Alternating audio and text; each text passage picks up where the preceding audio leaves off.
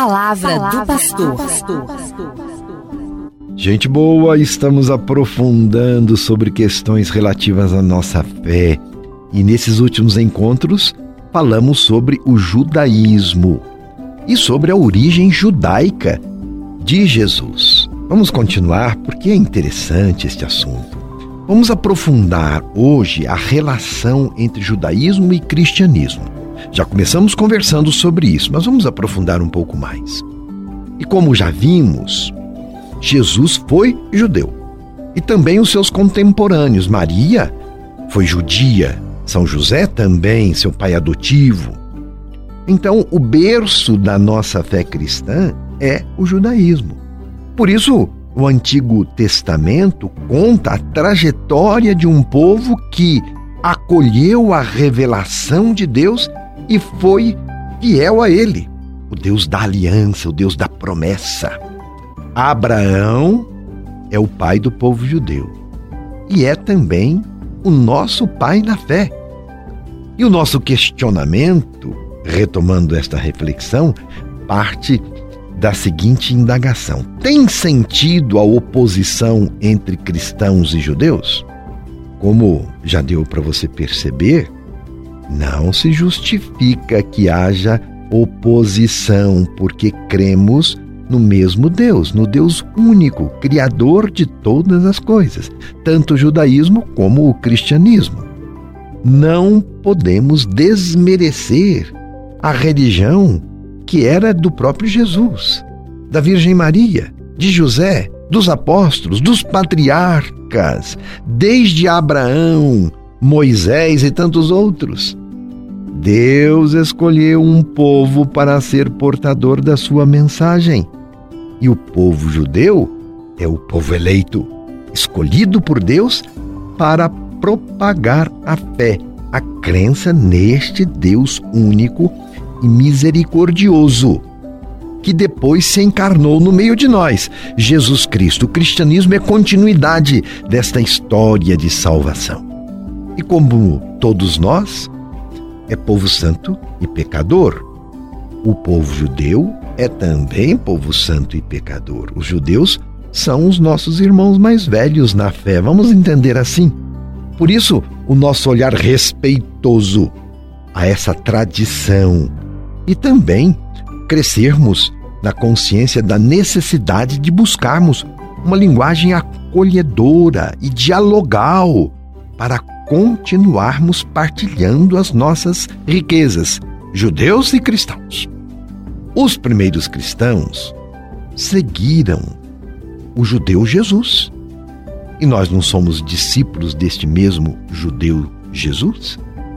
Nós, hoje, somos discípulos missionários dele. E no início do cristianismo, isso até gerou alguns problemas, viu? Por exemplo, São Paulo enfrentou dificuldades para pregar aos não-judeus, povos que eram originários de outra cultura que não aquela judaica. Veja como Jesus então ampliou o conhecimento sobre o Deus verdadeiro. Ele revelou este Deus não somente aos judeus, mas a todos aqueles que de boa vontade acolheram a sua boa nova. Quando os apóstolos começaram a anunciar Jesus Cristo, eles tinham a preocupação de não fazer exigências às pessoas que não eram judeus como eles. Por isso, no discurso de Estevão, um diácono da igreja, que foi martirizado pela causa de Jesus Cristo, nos Atos dos Apóstolos, nós ali tomamos conhecimento da atividade de Estevão, ele faz questão de situar Jesus na história do seu povo. E como era a vida do judeu, da Sagrada Família, por exemplo, às vezes pessoas se opõem a imaginar como seria a vida da Sagrada Família naqueles anos de crescimento do menino Jesus, sobre os quais nós não temos tantos dados históricos nos quatro evangelhos. E falam de tudo de bom que imaginavam numa família. Então, que a família de Nazaré Ali havia diálogo, afeto, amor a Deus, esperança. Mas não se costuma dizer que essa família guardava o sábado, que era próprio um costume dos judeus. Não comia certas comidas proibidas pelo Levítico, não é? Que é a regra para se viver a religião judaica. Praticava os rituais judaicos a família de Jesus os rituais da purificação, da circuncisão. Vivia de acordo com a Torá, que é o livro dos judeus. A família de Nazaré vivia de acordo com a Torá. Tinha em alta conta o que os mestres ensinavam na sinagoga. Procuravam viver como bons judeus, fiéis à bonita tradição de seu povo. Jesus, como um judeu do seu tempo, também praticava o judaísmo, é claro. Frequentava a sinagoga e nós temos isto presente em muitos textos dos nossos evangelhos. Aprendeu com os rabinos do seu tempo. E na encarnação de Jesus, temos que ter esta consciência, ele não nasceu sabendo.